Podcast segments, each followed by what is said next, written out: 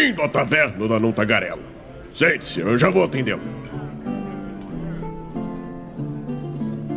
Estamos ao vivo mais Aê! uma live aqui no Movimento RPG. Eu fui ver se eu não tava mudo. Não tava, não, tô vendo ali. Agora a galera tá me ouvindo de primeira. Olha aí, quem diria? Quem diria? Enfim, galera, hoje nós estamos aqui em mais uma live do Movimento RPG na, no YouTube, quase que eu erro. Quase. Quase! Não, não foi, não foi. E dessa vez a gente vai. Eu acabei de notar que o nome tá errado ali. Eu sabia que eu esqueci de alguma coisa, né? O Douglas nunca pode começar um negócio direito assim, sabe? Senão vai dar alguma coisa errada depois, entendeu? Agora sim. Pronto. Agora sim, nós vamos falar hoje sobre hierarquia Egito, esse board game com nítidas inspirações aí em RPG, que eu tô de olho. né? E a gente vai falar um pouquinho sobre esse processo de como foi a criação, como é, o que que é o hierarquia Egito, né? O que que é esse livro que a Karina tanto fala aí, não me deixa nem Aqui, ver. Dando moral. É. É difícil pra mim, porque assim, o, o jogo, né? eu- a gente já vai passar pro Ricardo falar, mas o, o jogo é de treta. E ele vem com um livro com histórias do Egito. É difícil pra mim dizer assim, o que que me atraiu mais, o livro ou o jogo? É, são Karina que é-. É nitidamente fã de, da- de coisas do Egito e de treta, né? Então. Bom, quem viu a live de ontem de Avalon entende o que eu tô falando. Enfim, mas nós trouxemos então aqui o Ricardo Mesquita, seja muito bem-vindo. Ricardo, te apresenta aí pra quem não te conhece ainda, quem tu é, de onde tu vem, o que que tu tá fazendo ultimamente, o que que é o hierarquia, se já quiser já engatar também, fica à vontade aí, pode iniciar. Ah, é, meu nome é Ricardo Mesquita, eu sou idealizador do Hierarquia, né? Sou professor de História e Xadrez. Sou de, Para- sou de Belo Horizonte, mas moro em Pará de Minas, é uma cidade uma hora de, de BH. Entrei nessa onda aí por causa... Porque assim, eu, eu tenho uma filha que mora em Campinas. E aí, pouco antes da pandemia, eu fui visitá-la e, e, assim, eu sempre joguei jogo de tabuleiro, mas jogava o War, Banco Imobiliário, esses das antigas mesmo, né? Outro, é outro tipo de jogo, né? Hoje eu vejo isso. E aí fui pra casa dela e ela me apresentou o Dixit e o Porto Rico. Voltei de lá enlouquecido. Voltei, tem que comprar esses jogos, tem que comprar esses jogos, são demais e tal. E acabou que eu comprei e hoje eu tô com 40 e tantos jogos aí.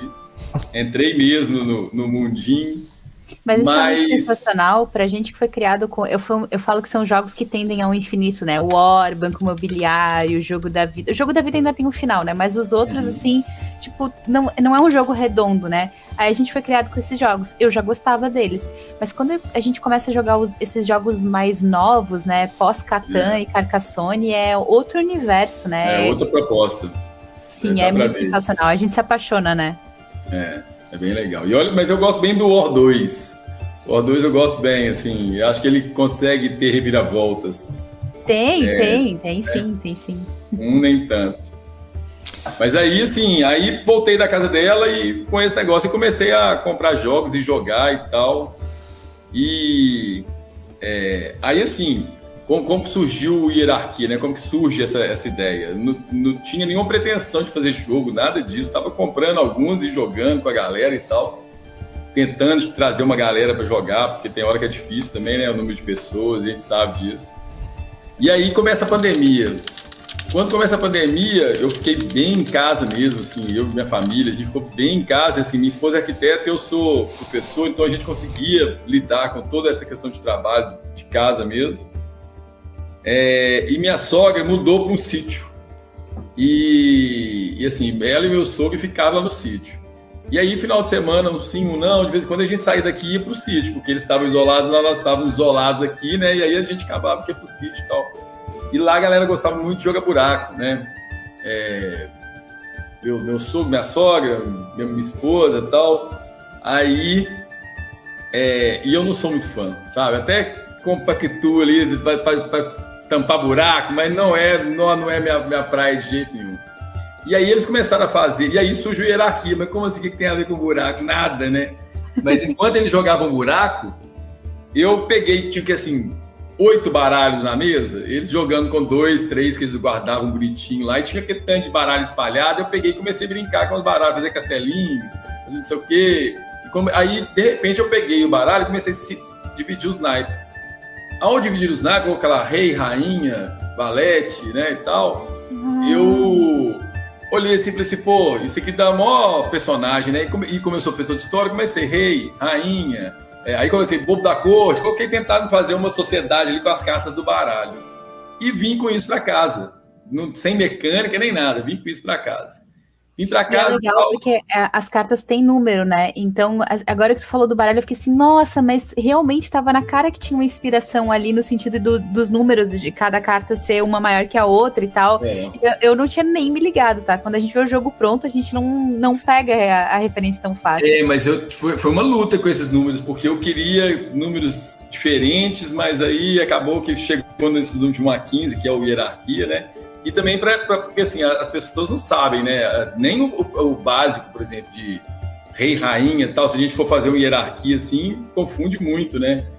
É, ainda mais se tiver vários, vários personagens. E aí o número dá uma facilitada para quem não entende nada conseguir jogar. Né? Tem isso. Mas aí, aí voltei com isso aqui para casa e fiquei com esse negócio jogado aqui, o papel com o nome dos personagens lá, remetendo a, a uma idade média, idade moderna ali, né? E deixei. Aí, aos poucos, fui me pegando aquilo ali. Aí, um dia eu passei para o computador, aí fui ver, olhando várias civilizações, vários tipos de, de hierarquia, não tinha esse nome ainda nem nada.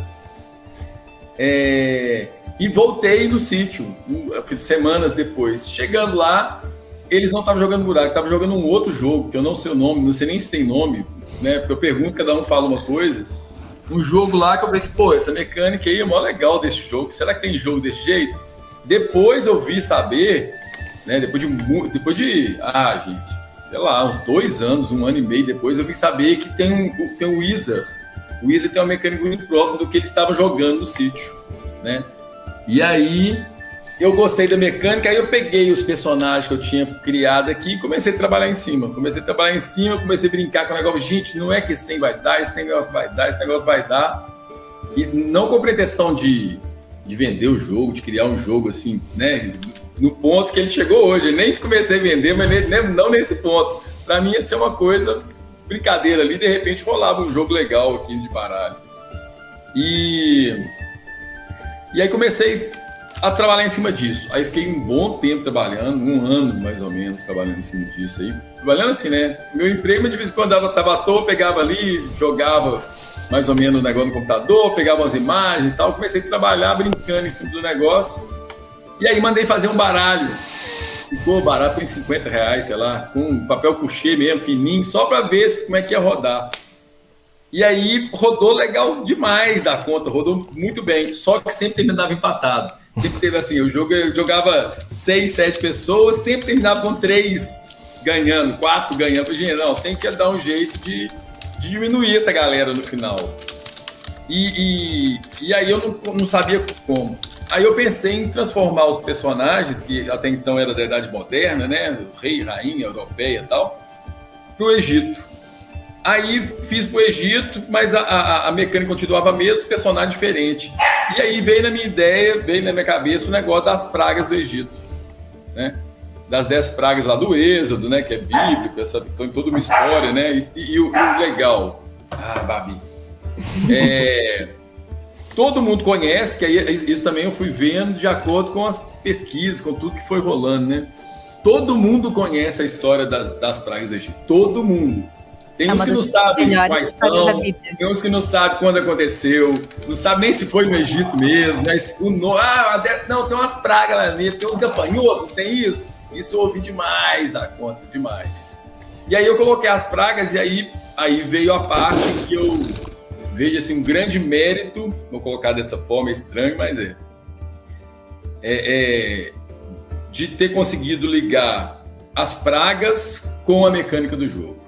Que aí sim eu acho que surgiu um jogo novo, que até então era uma mecânica que já tem jogo igual, os personagens que já tem outros jogos também e tal. E aí, com as pragas do Egito, eu acho que o jogo começou realmente a, a, a se construir. Assim. Mas só é, começo do processo. Assim, é, o que é muito legal é que eu, eu, não tinha, eu não tinha te perguntado todos os detalhes da história, saber uhum. bem por alto, né? E assim, é, eu, eu, eu tenho falado muito sobre a produção de jogos. Eu tenho, tenho um grupo aqui em Floripa que faz teste de jogo, então eu tenho me interessado um pouquinho mais, porque eu jogo bastante e a gente sempre acaba tendo aquela vontade, ah, será que eu conseguiria desenvolver algo por minha conta de board game e tudo mais? E não sei, na minha cabeça, quem produz um jogo acorda um dia com a ideia inteira. Sabe? Não, tá longe demais disso. Eu tava esperando assim cair no meu colo, entendeu? Tipo, um dia. Pode até acontecer. Com... Pode até acontecer, mas, mas é, é, é, o primeiro jogo que eu pensei em criar e tal, né? Que aconteceu assim. Mas eu vi uma coisa que eu acredito que seja com todos, tá? É claro que em, em diferentes níveis, mas assim, é, o jogo que eu pensei no primeiro dia eu falei assim, não, vou ver, vou trabalhar em cima disso. E o jogo hoje é uma, um, nossa, é um, é uma, não sei se é um abismo, é uma distância muito grande entre os dois, é muito, muito grande. É um pouco que nem eu me sinto quando eu escrevo. Eu sinto que eu imagino uma história na minha cabeça, mas quando eu vou escrevendo as coisas elas vão tomando outro rumo, assim.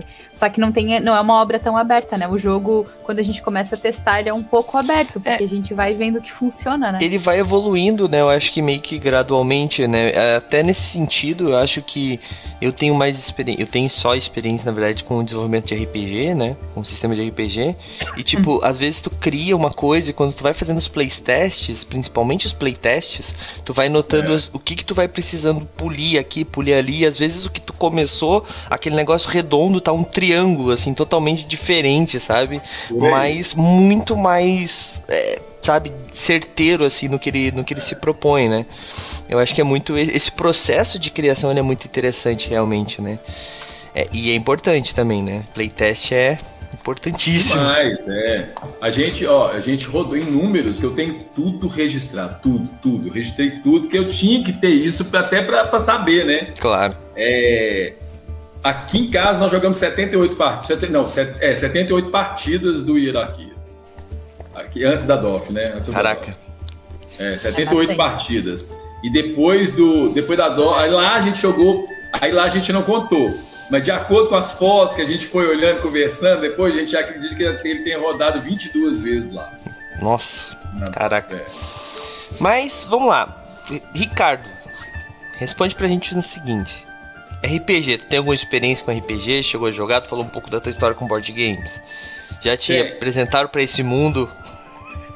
É, RPG. Quando eu, eu mudei pra, pra cá, pra Pará de Minas, mudei pra cá em 93, se não me engano. Aí morei até 96, fui para BH e voltei em 2006. Fiquei 10 anos de novo em Belo Horizonte. Nesse tempo, esse pequeno tempo que eu morei aqui, esses 3 anos, 3, 4, 5, 6, 4 anos, aliás, é, tem um amigo meu que ele é, é, é, ele é um personagem, sabe? O cara é um personagem. Cara, nossa, tem, tem cheio de caras e bocas. Ele dançando é, é um personagem. Ele chama atenção pelos trejeitos e tal. E ele cismou com RPG e ele tentava mestrar, né? Comprou uns jogos tal e tentava mestrar. Só que ele não é um bom mestre. Mas como a gente era totalmente leigo no RPG, a gente acabou que entrou na onda dele, ele mestrava e a gente ia jogando e tal. Então eu tive uma experiência pequena, é, pequena não vou dizer não, mas assim, muito básica com RPG, porque ele também não sabia nada e mestrava ali dentro de uma onda e a gente foi nisso. É... E... Mas o Bruno, que escreveu o livro, ele, ele é do RPG, né? Não, é, aí o Bruno, que, que, que, escreveu o livro do Hierarquia, com os personagens da Hierarquia, ele é mestre em RPG, ele estudou, fez um estudo em cima tal, desde os 14 anos, ele tá com 40 e tantos. Então, assim, ele já é o cara bem inserido. Não é à toa que ele fez as histórias que ele fez, né? Ele tem é. a mãe demais de criar personagens, é toda essa essa complexidade que o RPG traz de equilíbrio de armas, equilíbrio, ele, ele consegue fazer isso bem demais da conta. Entendi. Então, no caso, uma informação importante aí, que eu vim bem orelha hoje para esse episódio, né? Então, no caso, o Ricardo é um dos criadores, é o idealizador, provavelmente, né? Pelo, pelo que ele contou da história, mas tem uma, uma equipe realmente que trabalha em conjunto, é isso?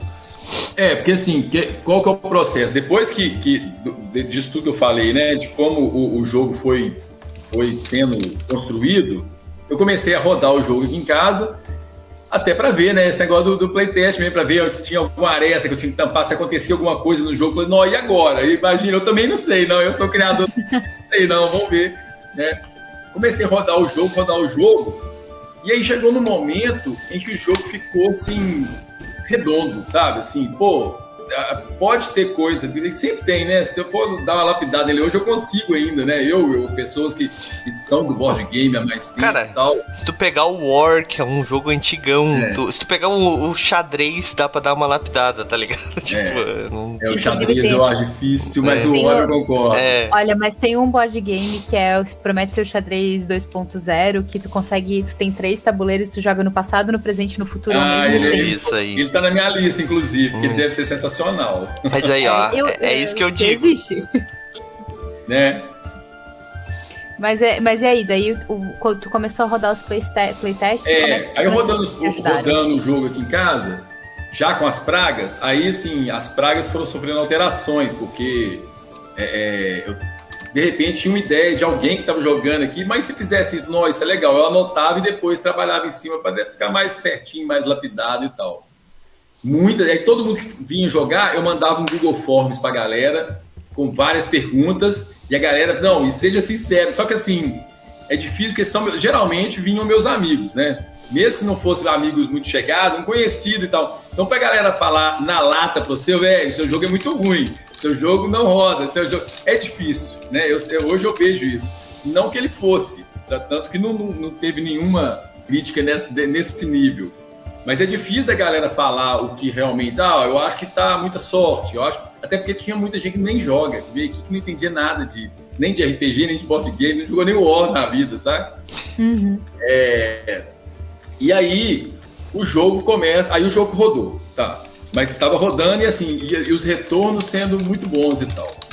É, aí o que que acontece? Aí eu tive uma ideia louca e ao mesmo tempo positiva demais, que foi de apresentar o projeto do jogo uma holding, certo? É, e de onde veio isso? Um amigo meu que conhece um outro cara que tem uma que, que conhece, não sei o que, da holding que caça investimentos. Os caras tem investe um, hoje eu sei, né? Na época eu nem conhecia, não sabia nem o que, que era holding na época. Aí não é do, do meu universo assim. Sei que aí consegui marcar reunião com o camarada.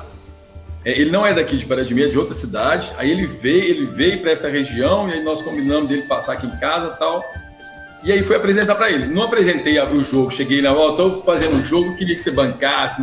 Aí eu fiz todo, aí eu encomendei uma pesquisa mercadológica, sabe? Fiz, Uhum. nossa, fiz todo um processo, gastei uma grana, assim, pouca grana, sabe? 200, 300 reais, para conseguir chegar no ponto que eu queria ali, para poder apresentar. Fiz o PowerPoint, fiz todo um negócio dentro do que eu achei que seria bom e apresentei e o camarada gostou demais da ideia, levou para a road, conversaram lá e resolveram bancar o jogo. Então, assim, isso foi, foi um, divisor de águas, né? Porque, assim, eu tava com a ideia de fazer um protótipo ali na, na, na, na, na paracopiadora, lá na, na, numa loja aqui, levar para uma editora e, e mostrar a parada, né? Mas, ó, tá rolando isso e tal, tô fazendo, olha aí e tal. E comecei a ver um monte de vídeo né, é, é, de uma galera dos youtubers na internet para ver se eu pegava dados e tal. É, eu posso falar nome aqui? Pode, assim? pode, Pode, tranquilo. É, e até, até, até porque eu acho legal mesmo de falar, o Tomás Queiroz, que ele vende cursos, né? De, de, de design, game design e tal. Não cheguei a comprar o curso, mas eu vi todos os vídeos dele, todos os vídeos.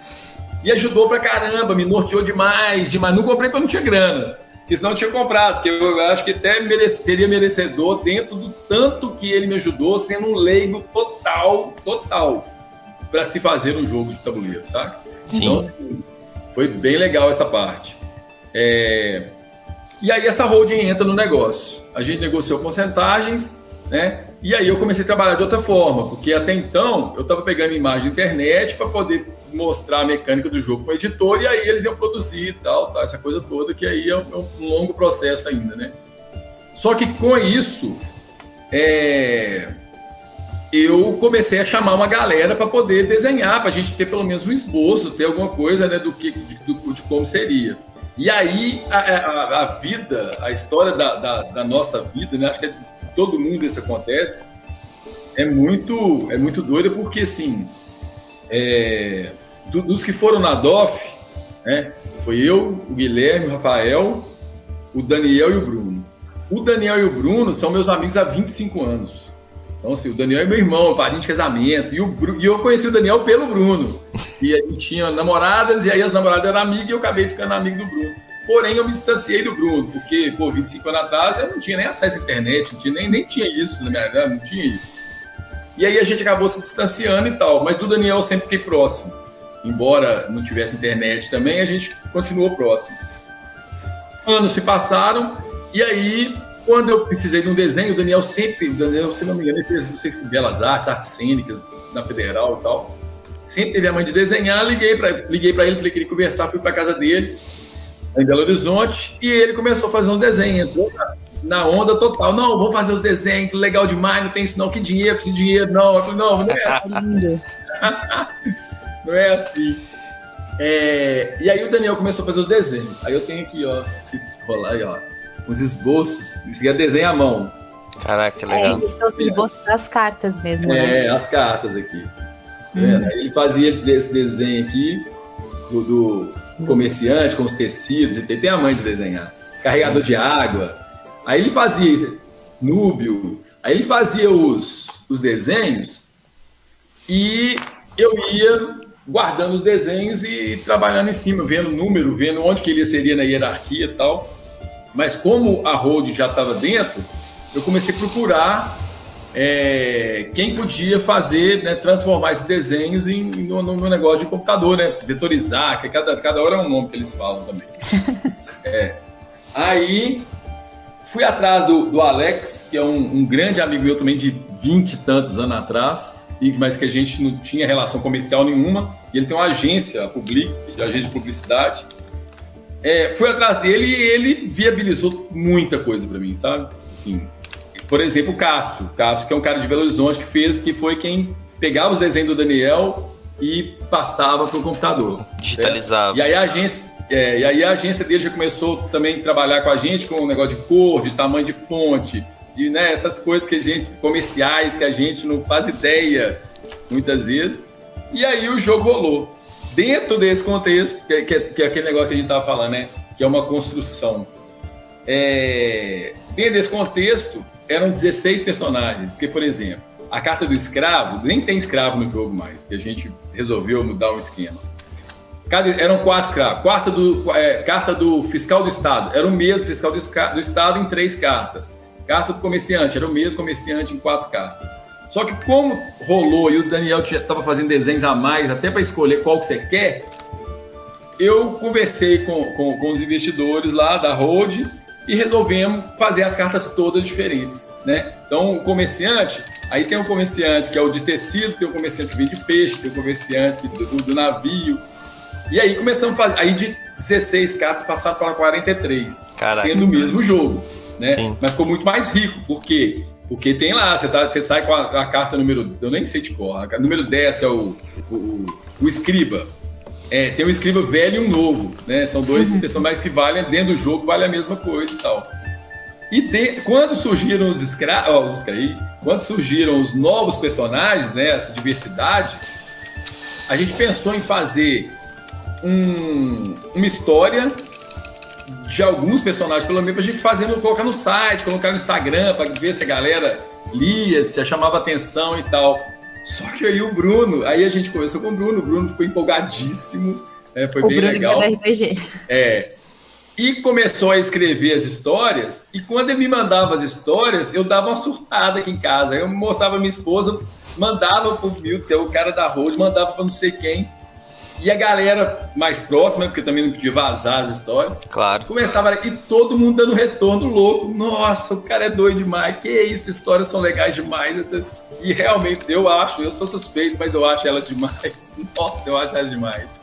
É, eu não, eu não terminei de ler o livro, porque eu tô lendo ele bem aos poucos, assim, aproveitando as histórias. Mas eu, eu já falei isso é, lá no, no DOF, mas eu joguei Tomb Raider 4, fiquei maluca pelo Egito, né? Durante ali os dois, três anos posterior a Tomb Raider 4, eu estudava, eu ia pra biblioteca, catava os livros, sabe? É, todos os trabalhos que eu podia enfiar de, de tipo, mudar o tema para Egito, para é, eu mudei, assim, eu li todos os Ramsés que saíram. Então, assim, eu, eu fiquei, eu comprava, tem pouco conteúdo, eu acho, assim, sobre o Egito. Então, por exemplo, a gente romance sobre o Egito. Cara, eu tinha uns três, quatro disponíveis, sabe? Era Ramsés, Cleópatra e acabou, assim. Tinha alguma coisa do Tutankhamon também, assim. Mas pouca coisa que a gente podia ler, sabe? Pouca fantasia sobre o Egito. E aí agora, lendo é, o livro do Hierarquia, para mim tem muito essa época que eu tava lendo Ramsés, assim, que eu acho que são quatro livros. E é um romance que traz muito da cultura, é claro, é sempre tudo muito adaptado, né? Mas assim, que sempre me fez mergulhar nesse universo que é tão pouco falado é, de, de, uma sociedade quase, quase mística, assim, né? Porque cinco é. mil anos atrás, os caras tinham umas tecnologias absurdas e, e todo, um, todo um jeito de pensar sobre a vida, sobre o universo muito diferente. É, tu vê pelos deuses, né? Por toda a mitologia egípcia, assim, é, é muito diferente do que a gente está acostumado. Até porque a gente tá acostumado basicamente com nenhuma mitologia ou a, a grega e é isso, né? Assim, é. a nórdica pra gente aqui no Brasil, pelo menos, é um pouco mais distante, a gente desconhece. Então, quando eu vou lendo, eu vou lembrando dessa época que eu lia esses romances, assim, porque é, as histórias ali rendem muito, sabe? Muito, muito, muito. E elas são pequenas, né? É, é a quantidade de informação, a quantidade de, de, é de coisas assim, que a gente ó. vai imaginando, lendo. Tem, tem, tem história que são, Não. sei lá, 15 linhas, velho. É, mas Pouca é. coisa aí, você tem um monte de informações e uma sagacidade na escrita. Eu achei bem legal porque são como se fossem contos, né? Não é, por exemplo, é. sei lá, porque aqui tem as cartas, né? Aí tem a carta do faraó. Do lado não é assim, sei lá, ah, o faraó era o ser mais importante do Egito. Não é, não é uma explicação sobre o faraó. É é uma história daquele faraó. A vida dele, daquele ali, né? Sabe? E aí é, é realmente é um, é um, conto ali. Ele te, ele te passa um pouco daquela história e tu fica querendo saber mais, assim. E eu fui pesquisar, eu vi que, por exemplo, o faraó que é citado, ele realmente existiu. E eu, eu ainda fui, tipo, comecei a comparar, assim, ah, o que, que eu acho de fato, o que, que tá escrito na, ali. E, eu, eu, assim, eu acho isso uma camada que o Hierarquia Egito traz que é muito legal, porque existem jogos temáticos. E quando eu cheguei lá no, no DOF e vi o Hierarquia, eu já tinha comprado a ideia da, do temático, porque é Egito, tá Egito. tranquilo. É Egito e jogo de treta. Só que é uma camada extra, porque a gente fala muito sobre o temático te trazer para conhecer universos novos. Que é que isso acontece naturalmente, mas aqui isso te leva para um nível mais profundo, assim, com, com o jeito como vocês construíram os contos, sabe? Então, nossa, a gente devia ter mais jogos que, que, que, crescessem, sabe? E isso é a pegada que a gente, que eu falei pro, pro Douglas, assim, que é a cara de RPG, é, que tem uma camada aí de RPG nesse jogo, porque quando tu fala de RPG, a história expande, ela tá muito além daquele é. jogo. Quando a gente fala de um board game temático, por exemplo, a gente jogou outros jogos, a gente jogou Stellarium, que tem constelações, pô, dá para fazer essa conexão pesquisando as constelações. Mas uhum. tem jogos que a temática meio que se encerra ali, sabe? Tu joga e tu não, não vai te instigar, sabe, para realmente procurar. Talvez alguma coisa ali da história, nas cartas, né? Ah, por que, que as cartas das mulheres têm esse valor? O que, que é um vizir? Talvez uma outra pergunta. Mas quando tu coloca ali um, mais uma camada de contos, de mais conteúdo, tu, tu vai junto, sabe? Que quem vai pro jogo vai comprar junto é, essa profundidade, sabe? É, e assim, e aí e, de, de, início, né, não era um livro, a gente ia fazer as histórias e soltar em rede social e tal.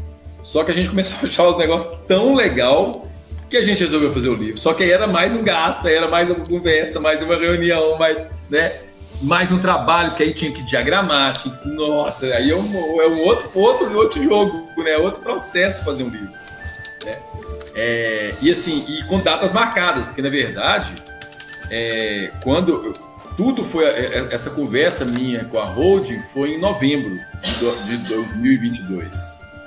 E a ideia era em abril de 2023 a gente levar o hierarquia para o Covil, né, para o encontro da galera do Covil. Só que com a, a, o aumento dos personagens e com o livro, sem chance, assim, a gente viu que não, não, vai, dar, não vai dar tempo. Estava até tudo bem encaminhado, mas não estava impresso, né? Não, não, tinha o jogo material. Tá? No computador a gente tinha tudo, mas faltava imprimir. E leva mais 40, 50 dias pelo menos para poder ajeitar tudo. Faz uma, uma, uma, cópia, aí você olha, vê, verifica se está tudo certo. E mesmo assim passa. É impressionante. É, imagino, imagino. Assim, é, quanto, é, às vezes a gente se empolga com um projeto, né? É, a grande, é o grande mal, né? De a gente amar aquilo que a gente faz, né? Tipo, tu se empolga tanto quando tu vê o teu projeto que tu falou assim, ah, vou lançar aqui essa, esse panfleto, a Karina vai entender o, o que, que eu tô falando, tu já não consegue mais porque ficou caro demais o projeto, tá ligado? Então, é. tipo, é uma coisa que. Mas é um. No final das contas, a gente acaba correndo atrás, né? Pra ir, a, pra ir porque a gente gosta do projeto, então a gente corre atrás para fazer funcionar.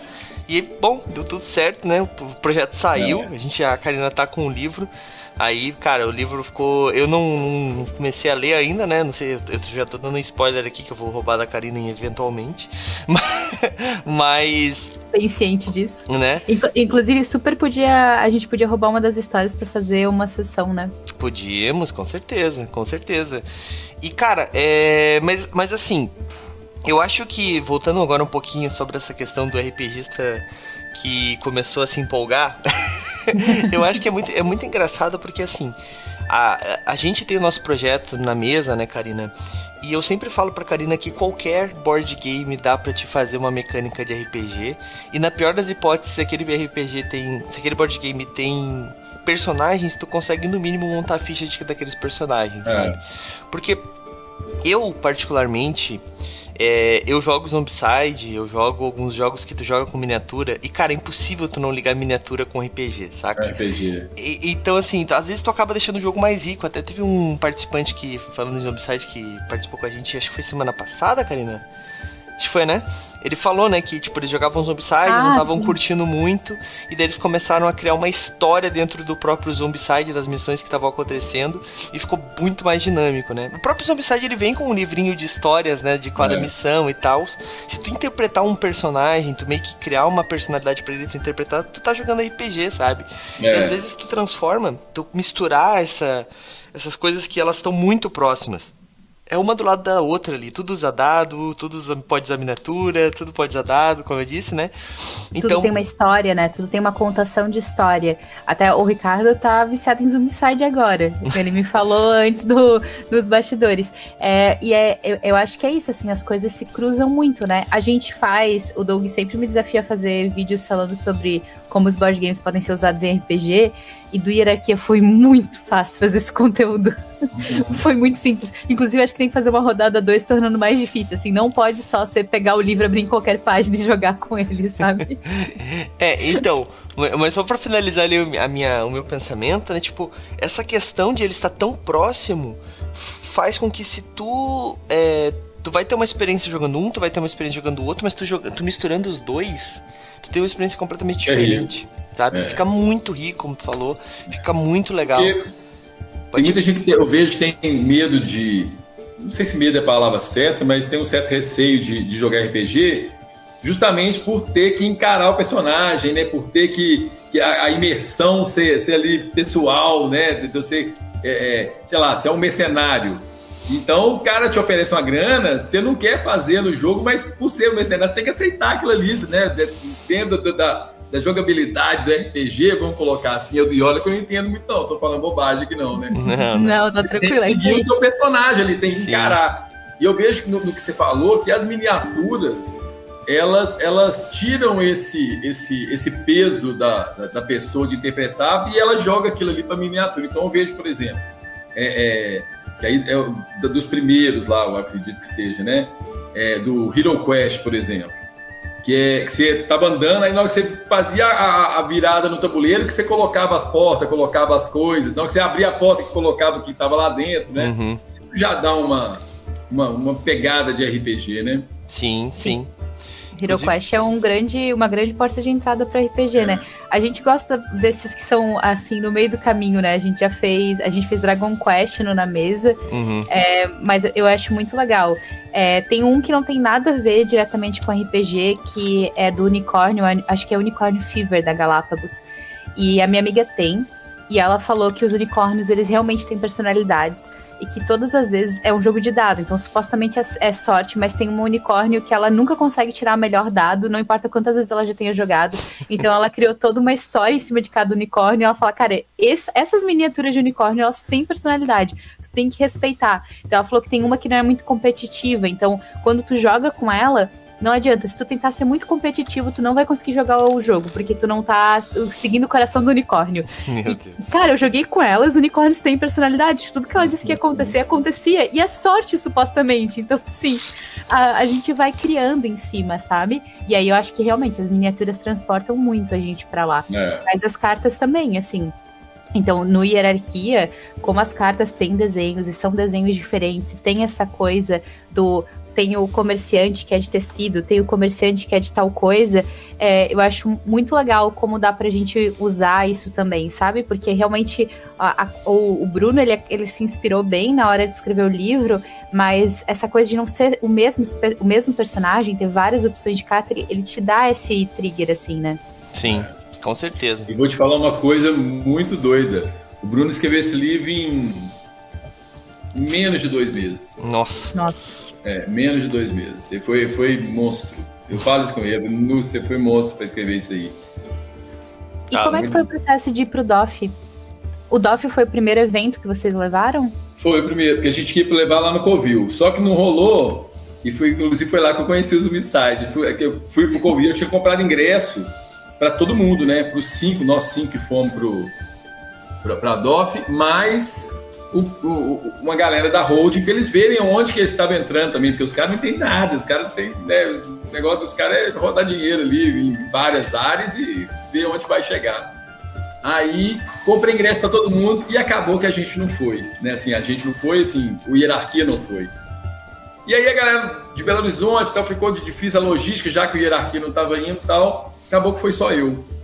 É, e muito doido o Covil. Para quem, pra quem gosta de board game, eu. Nossa, é muito louco. Eu cheguei lá sexta-feira. Sexta? Não, cheguei lá sábado. Não, sexta era feriado. Cheguei sexta, 9 horas da manhã, saí de lá às 5h40 da manhã. Direto no bote, direto jogando.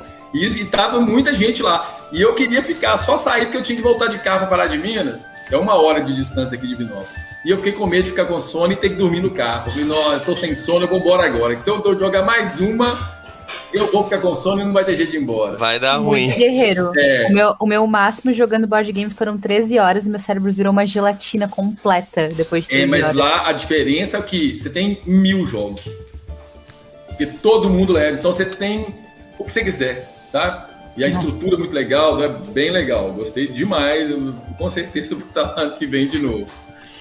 Mas, enfim, é, como a gente não levou lá, a gente tinha que levar na DOF, porque não, a gente não tem mais opção, assim, em termos de, do, do cronograma do hierarquia para apresentar, para dar retorno. A gente tem que fazer o jogo rodar agora, né? Claro.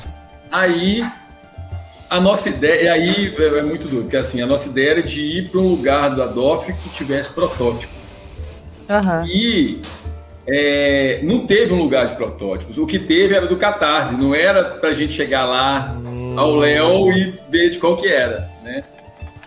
E aí rolou um desespero, porque na hora que eu vi que não era bem do jeito que eu estava achando, chorei igual criança. Eu, eu, conto essa história pra galera, assim, né? Quando eu vou conversar com pessoas me perguntam do jogo, é, chorei igual criança mesmo, assim.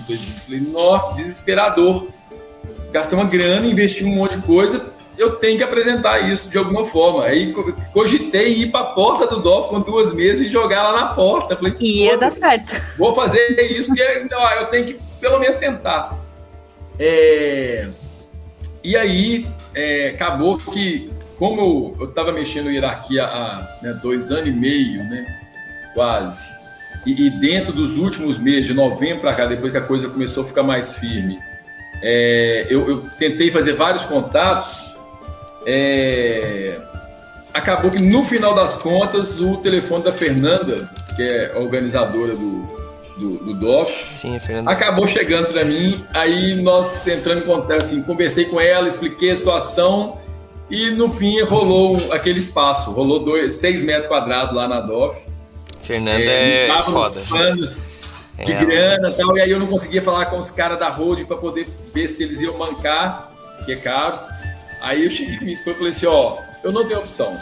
Ou eu vou na DOF, ou então esse projeto já era, ou então vai ser complicado, vou queimar cartucho, queimar o filme uma coisa boba, vou, vou, vou bancar, vou fazer, vou, vou para DOF, vou fechar negócio e vou fechar. Pronto. Qualquer coisa eu pago. Sofrendo, mas eu pago.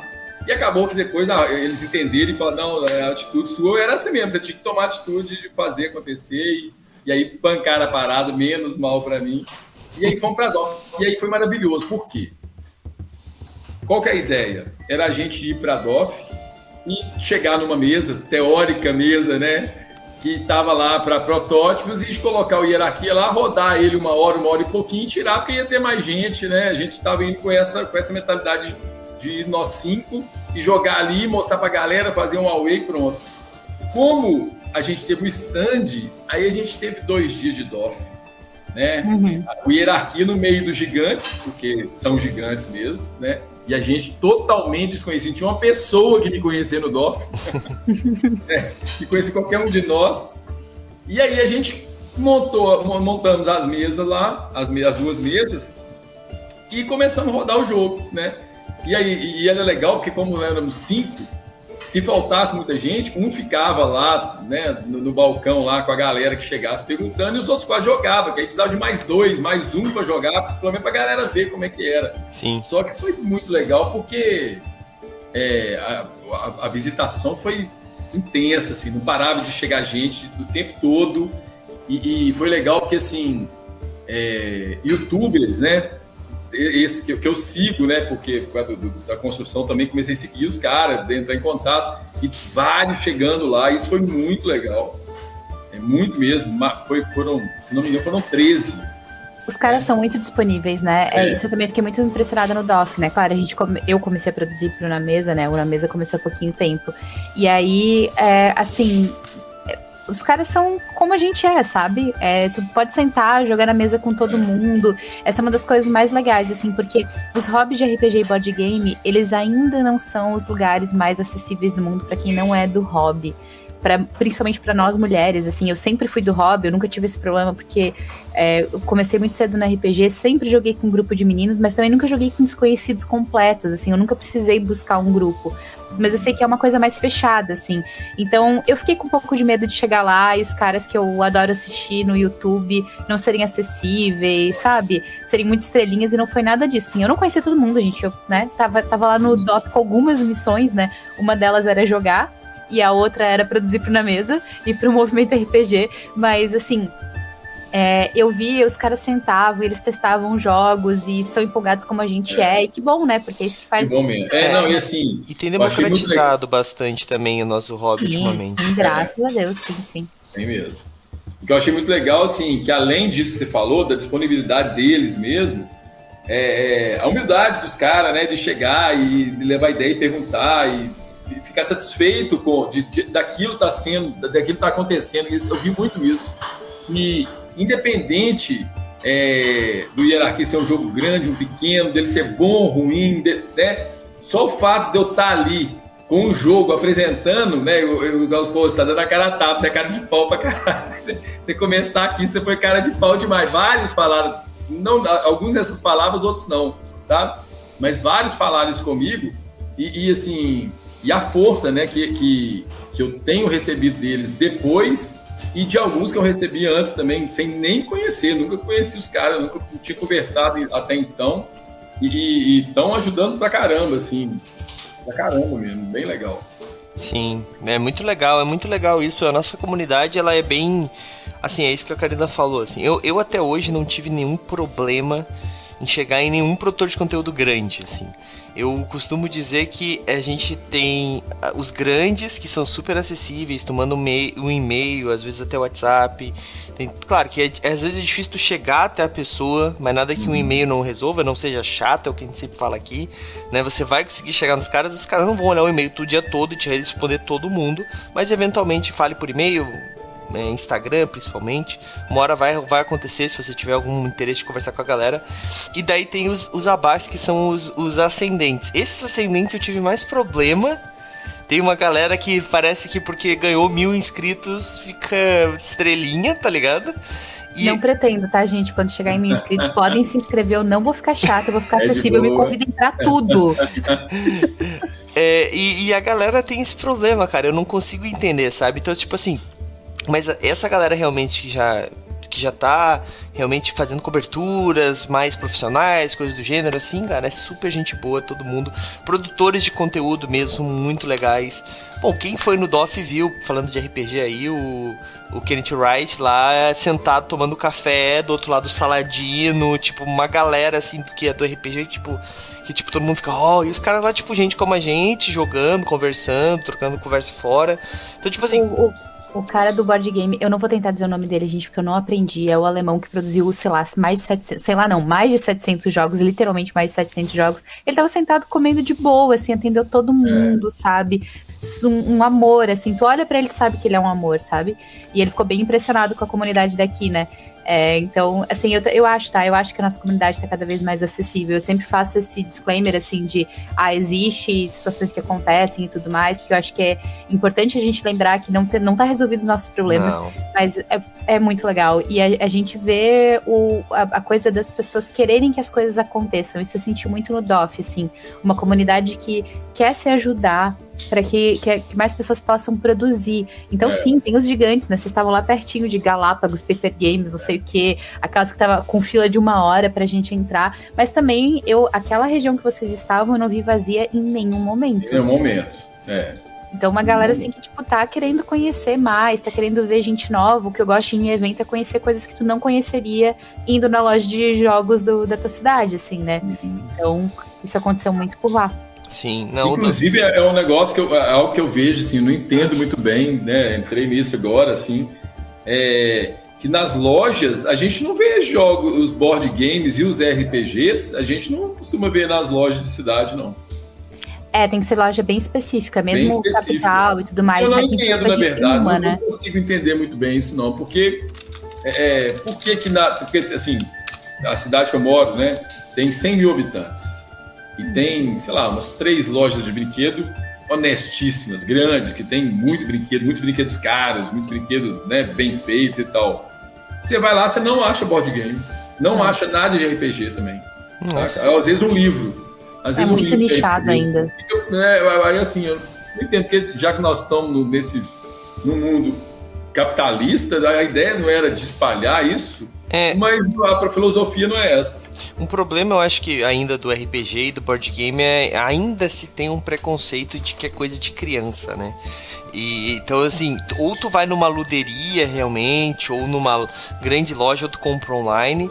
Porque normal, aqui, por exemplo, em Florianópolis tem algumas, mas ainda assim, pro tamanho, pra uma capital, tem o que, Karina, assim, sendo sincerão? Loja, loja? Loja, loja, mas duas. Um, é, duas, vai. Mas assim, uma que tem mais coisas. É, e, e só assim, sabe? Então, tipo, é realmente um, um, um o comércio, ele ainda é bem restrito, mas também tem um, isso um pouco a culpa, é porque assim, é, e a gente tem o nosso problema maior Brasil, né? Para te comprar um jogo, no mínimo assim, tu vai pagar uns 45 reais um board é. game, um card game ali, é, né? De, de, leve, né? É, de leve. É, então assim, é. Depois disso, se for comprar um board game realmente, tu vai para uns cento e poucos. Se tu for jogar, se tiver miniatura, já vai para 230, é. 280. Barato. Então, assim, ele não barato. é. É, não, eu tô é, falando de. Barato, é, tô, pois é. é. Então, tu vai pegar um Zombicide, 600. É. Então, assim, não é um, um hobby barato. Então, é tipo assim, não dá para te colocar uma lojinha em cada esquina uhum. e querer que todo mundo saia vendendo essas coisas assim, né? É. Então, é, ainda eu acho que tem muito que começar a democratizar um pouco mais esses board games mais simples, né? Esses, esses jogos, principalmente os card games, né? O próprio Hierarchy Egito, né? Ele é um, é um jogo de cartas, ele talvez seja um pouco menor. Eu não sei qual é o, vai ser o custo dele ainda, eu acho que nem o Ricardo sabe ainda, né? Eu não sei se já é. tem preço de mercado. É. Não, é, assim, eu, ele eu tô com preços de produção ah, aqui, na verdade, eu queria muito, desde, isso é muito doido, porque assim, desde o começo, porque no começo que eu falo assim, quando a coisa se consolidou, né? Eu sempre quis que o Hierarquia fosse um jogo barato. Sempre quis. Sabe por quê? Porque assim, eu, eu, eu, vejo como um hobby que segrega demais, né? Pelos preços que nós estamos falando aqui. Pô, como é que você compra um jogo de 600 reais? É. Né? A grande maioria da população brasileira não tem condição nenhuma de dar 600 reais no jogo. Zero condições, né? Então, assim, é, mas tudo bem que ele tem todo um monte de, de, de, de, de, construções, né, de miniaturas e tal. Mas os jogos que não têm isso, eles é, é, é dar o acesso a, a, a, uma galera que não tem esse acesso, né, colocando jogos mais baratos, eu vejo isso como um, como um negócio essencial, sabe? Para tudo, tanto para alegria, para qualidade de vida dessa galera, como de que a questão cultural, a questão comercial também de vender mais, ganhando número de, de vendas, sabe? É, mas, parece, mas pelo que eu tô vendo, o, o, o mercado não vê dessa forma. É, então. É, a... o, o, hierarquia ele tem alguns elementos, né? Porque não é só as cartas, né? Tem a, a, tem a miniatura da pirâmide, tem a, os contadores de vida. Então tem alguns elementos a mais, assim. O livro. O Sim. livro também. É, mas eu, eu, eu queria, eu queria, de coração, eu queria que ele saísse no máximo, no começo, a 120 reais. Hoje uhum. eu já tô no 150 se eu der muita sorte. É, é, é difícil produzir também, né? Também tem é. essa questão, né? Mas, mas assim, eu acho que o acesso a board games ele não é tão impossível né? Eu acho que não vale tanto a pena normalmente para as lojas pelo fato de que a pessoa acaba comprando online que acaba sendo 100% mais barato, né? Mas por que, que eu digo que o board game não é tão difícil? A gente tá falando aí de jogos, vamos usar o Zombicide como exemplo, 600 reais. Se tu pega um grupo que joga Zombicide, eles vão jogar por muito tempo, porque o Zombicide é um jogo grande, e tu joga em seis pessoas. Se a galera dividir no cartão ali em 10 vezes de 60, cada um dá 10 pila por mês. Se tu fizer esse cálculo, ele não é tão caro. Eu tô falando se tu fizer o cálculo e se tu dividir com a galera. Então, uhum. o board game ele tem essa vantagem, que a galera compra para jogar em equipe, jogar em grupo. É né? É, mas eu vou te dizer que a galera do board game também é bem ciumenta, assim. Não, eu, mas... eu alguns jogos, mas tipo, eu não sei se eu dividiria. É a grande maioria. Não, mas assim, Karina, é porque tu tem acesso. Tu pode comprar Sim. um board game é. para deixar na tua estante. Tem uma Sim. galera que às vezes não consegue e quer muito jogar um jogo. Então eu tô querendo dizer o seguinte: assim como eu digo para RPG, a galera de RPG não precisa cada um ter um livro. Eu não presto os meus livros, mas eu tenho condições hoje a, de ter um livro só para mim, né? Mas tem gente que não tem. Então eu digo assim, é um hobby caro? É. Mas não é inacessível, é só dividir com a galera, é só participar do nosso patronato, olha só, por 5 reais você pode ganhar livros de RPG, né? Mas brincadeiras à parte, é verdade, assim. Então tem hoje é, formas. É de tu de tu conseguir. Mas eu acho que o grande problema de não estar tá difundido tanto em lojas, como a gente estava falando, é porque a galera acaba comprando onde? Online, na maioria das vezes, porque daí é, cara, não tem como eh, combater a Amazon, tá ligado? Tipo, às vezes tu, tu assim, tu vai na loja da editora, falando de RPG, e tu vai na Amazon, a editora tá vendendo na Amazon e tá mais barato. Eu não sei o que eles fazem. Eles, a Amazon deve perder dinheiro para vender mesmo, tá ligado? Mas você falou uma coisa que, é, que, é, que, que, também conta muito, que é a mentalidade da galera, né? As pessoas ainda associam muito o jogo a, a, a questões infantis mesmo, assim, a criança e tal. É, é, e eu, eu, vi isso porque durante esse processo, por exemplo, é, tem um amigo meu que mora no Espírito Santo. E ele tá num grupo com a gente, aí um dia a galera veio jogar aqui eu tirei uma foto e eu, uma coisa que, nossa, eu gostei, porque eu precisava registrar todas as partidas. Um monte ficou sem registrar de, em foto, né? Porque anotar eu anotei. Porque eu não tiro a foto. Não é do meu, sabe? Não é da minha tirar foto. Mas aí esse dia eu tirei e coloquei no grupo. Aí ele foi comentou assim: ah, síndrome de Peter Pan, que é isso que a gente tá falando, né? Do cara acha que não, isso é coisa de criança que vocês estão fazendo aí, velho, estão viajando e tal. E, e aí, eu não falei nada, né? Achei melhor não falar nada. Mas antes que eu falasse também, a galera, não, velho, que o Florestal desembolou um jogo, aí ele já ficou todo empolgado. Oh, massa, velho, que, do... é, não, é, que muda, né? Sim, sim. E, tem, existe muito, muito preconceito ainda. Tipo, se tu fala numa mesa de, de como que tem pessoas de 60 a mais, que tu passou o final de semana jogando board game, a pessoa te olha torto. É, é. Jogo de tabuleiro, né? Porque tu precisa traduzir. É, a pessoa te olha torto, assim, né? Então, assim, existe muito isso ainda, sim. É, isso também é uma, é uma questão, mas eu acho que principalmente a questão do preço, assim, para as lojas mais locais, né? Tu vai sempre É, ter mas daí... também tem a, tem a questão da do custo de produção e do- de tudo isso, porque assim, quando a gente fala de loja de brinquedo, são brinquedos produzidos em larga escala. Sim. É, e o RPG ainda é extremamente nichado. O board game é um pouquinho menos porque tem algumas entradas, como por exemplo, é, os jogos que a gente estava falando da, da Grow. A Grow conseguiu se inserir no mercado de lojas de brinquedo mesmo, produzir em larguíssima escala e entrar.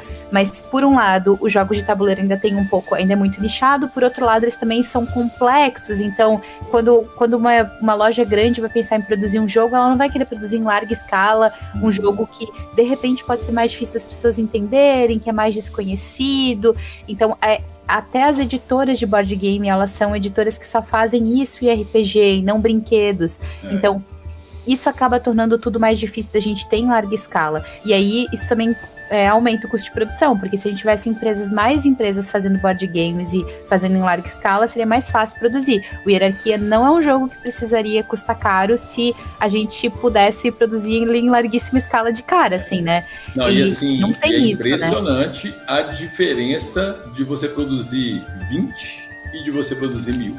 É uma Sim. coisa surreal, surreal.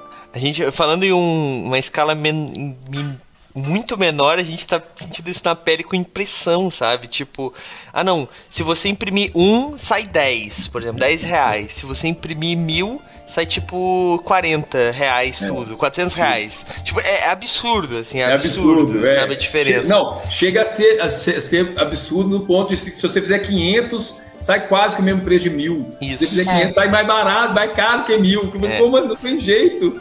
Exatamente. Exatamente, exatamente. E a produção é quase artesanal quando a gente tá fazendo o lançamento de um jogo, né? Então, assim, é, até os direitos, sei lá, serem comprados por uma editora ou alguma coisa do gênero, vai um processo quase que artesanal. Então é difícil sair muito, muito barato um jogo que a gente tem que fazer produção assim, né? É, mas a gente tem discutido muito sobre produção de, de jogos, né, Doug? Uhum. E acho que hoje, é, para mim, se abriu um mundo conhecendo mais sobre RPG e board games agora com o movimento RPG e participando, né? E vendo que tem uma galera produzindo coisas para ser mais acessível, né? Então, acho que tem, tem muito para fazer ainda, assim. Acho que, que isso que é legal. Mas assim, gente- ó, pode Não, falar. Não, eu ia te perguntar sobre em que pé que tá a hierarquia agora, mas pode É, comentar tem muita gente produzindo, viu? Porque, assim, por exemplo, lá na, na feira da Covil lá, é, fizeram um grupo de WhatsApp com todo mundo, que é onde eles iam dar as informações e tal, né? Muita gente falando, não, vou levar um jogo que eu tô desenvolvendo e tal, colocava foto lá, então, assim, todo lugar lá no Dandorf também, muita gente chegou perto de mim, inclusive converso com eles até hoje, me perguntando assim, pô, velho, onde você imprimiu? Onde você arrumou? Eu tô fazendo um jogo também, mas assim, eu tô sem contatos para poder imprimir mais barato, sei o quê. Então, assim, muita gente é, tentando, né, desenvolver e é- seria bem legal se todo mundo conseguisse é, é, chegar num, num ponto de conseguir levar o jogo à frente mesmo. É. Isso é uma coisa que eu sinto bastante no RPG também e que eu acho que o board game deve ser igual. A gente não tá. Eu não tô na- nesse meio ainda. Olha só. Mas a gente tá com. A gente sente que o. Que a galera é bem. é, como é que eu posso dizer?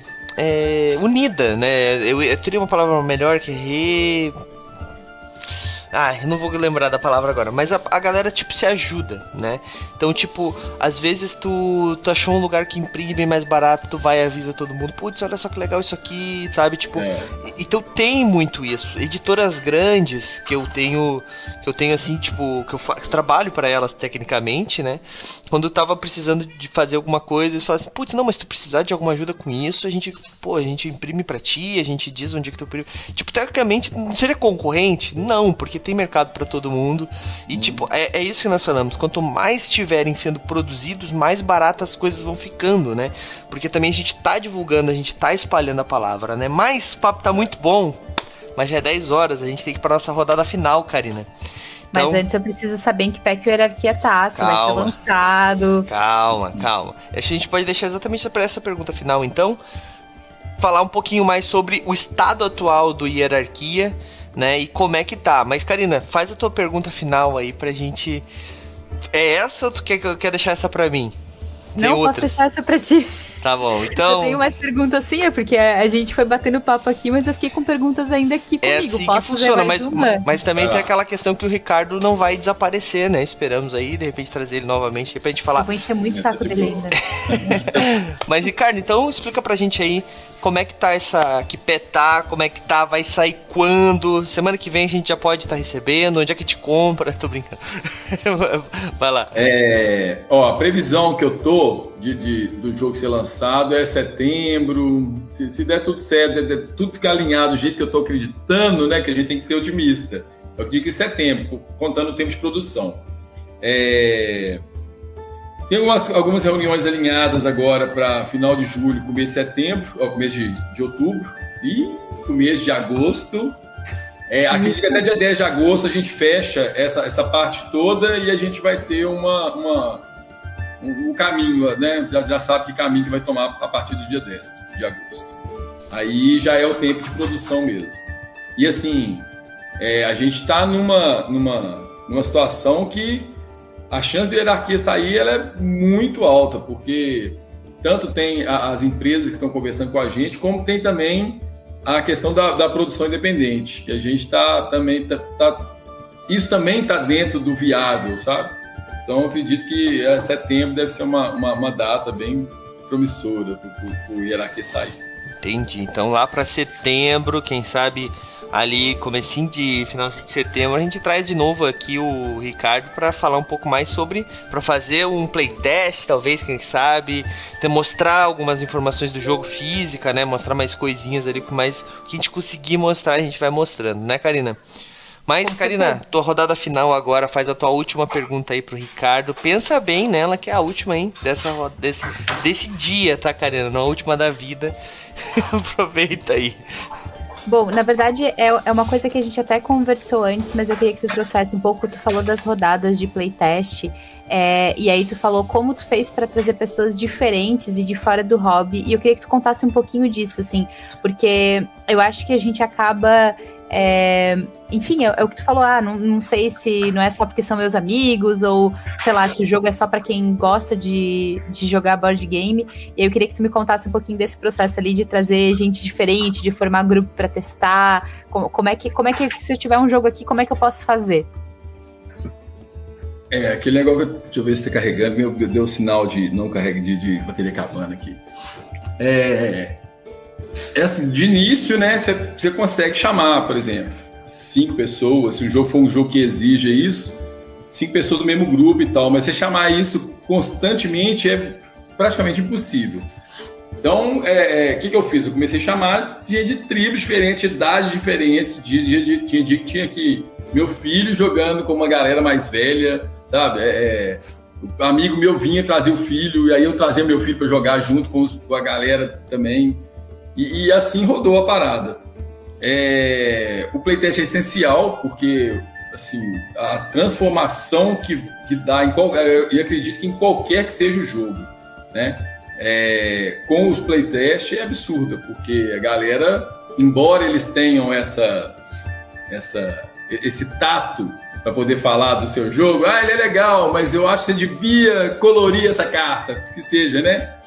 É, embora tenha esse tato, tem muita coisa que dá pra gente pegar, certo? É muita coisa que a galera fala e, e, assim, e é, é legal porque é, alguns dos meus amigos que fizeram críticas, assim, na lata, né, que falaram e que eu adotei, é, depois que eu voltei da Dolphin, a gente conversando, né, e aconteceu algumas vezes de eu falar isso para eles, que, pô, você tem uma contribuição violenta no jogo, no hierarquia, velho, porque aquela crítica que você fez disso, disso, fez eu mudar a praga, fez eu mudar o personagem, fez, sabe? É, é, e aí eles ficam todos lisonjeados de ter feito uma crítica que, que funcionou, que foi positiva, né, que deu para foi construtiva. Agora, a gente tem que aceitar também, tem isso, né? Porque, assim, pô, teve dias aqui de acabar a jogatina e eu entrar pra minha casa deprê, depressivo. Falei, nossa, os caras detonaram o jogo e tal. É uma faca de dois dia gumes, né? O dia que eu mais peguei informações, sabe? Pra poder tentar alterar, pra tentar melhorar o jogo e tal. É, e tu me disse que quase formou a comunidade em volta, né? Porque tu falou que tem dias que até as pessoas tipo, perguntam se naquela semana vai ter é, é, hierarquia. Geralmente a galera me manda mensagem, me liga de manhã, ô, oh, hoje tem, hoje tem. Falou, tem.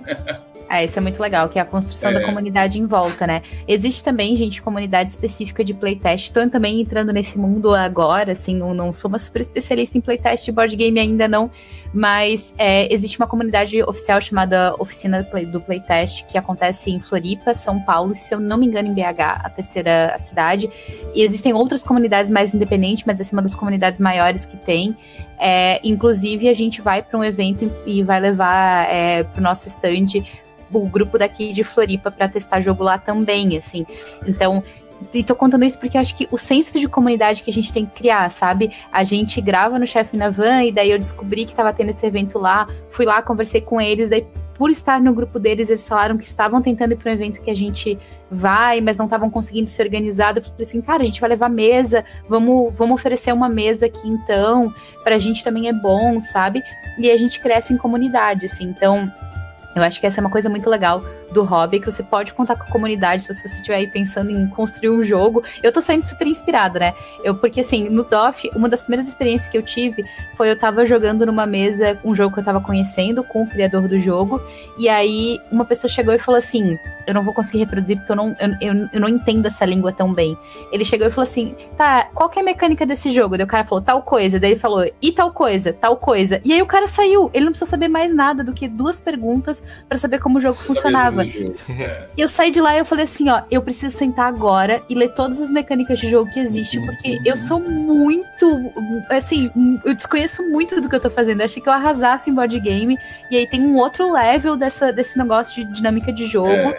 que eu tô muito distante. E daí depois eu fui estudar um pouco e vi que também não é esse monstro assustador. É que nem no RPG, né? Tem o cara que decorou as regras, tem o cara que só senta para se divertir. Todo mundo pode participar do hobby igual. Mas é muito inspirador, assim, porque a gente imagina que, sei lá, eu imaginei, né, que para construir um jogo a gente ia ter que, nossa, saber tudo primeiro, né? E não, a gente pode ir construindo esse caminho com, com quem tá à nossa volta e com as nossas ideias. É. Muito legal. Com eu que eu digo.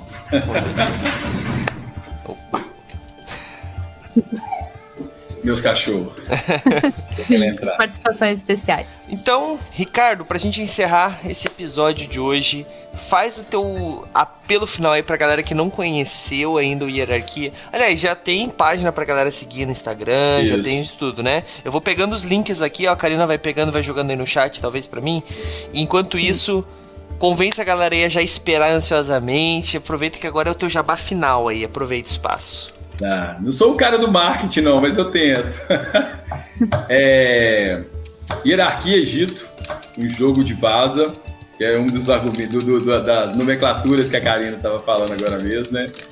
É um jogo divertido com que joga de 5 a 10 pessoas, bem legal. Aqui é a caixa dele. Olha aí. Também tem maior história, uma outra vez eu conto sobre a história dessa caixa, que foi surreal também, como é que aconteceu. É, acreditamos que sai em setembro, esperamos que saia em setembro. E entra lá no, no, Instagram, lá vai ter muita imagem, muita coisa do jogo lá, é Hierarquia BG de board game. Eu já é coloquei ali no, no chat e a gente produziu alguns conteúdos já sobre o jogo, tanto é, já tem resenha no nosso site, é, tem três vídeos para entrar também já sobre o conteúdo. Então, assim, a gente nem tá com o jogo ainda na nossa mão e já tem é, outros uma, jogos. Uma matéria mesmo. É, então, assim, a gente vai se organizar também para ir fazendo um pré-lançamento aqui por aqui. O que, que tu perguntou, Douglas? Tu postou o link ali, não tá aparecendo. Ué, ué, ué, ué. Peraí, vou te mandar aqui, ó. Oh, aqui, achei. Pronto? Tá aqui, do Instagram. Cadê, cadê?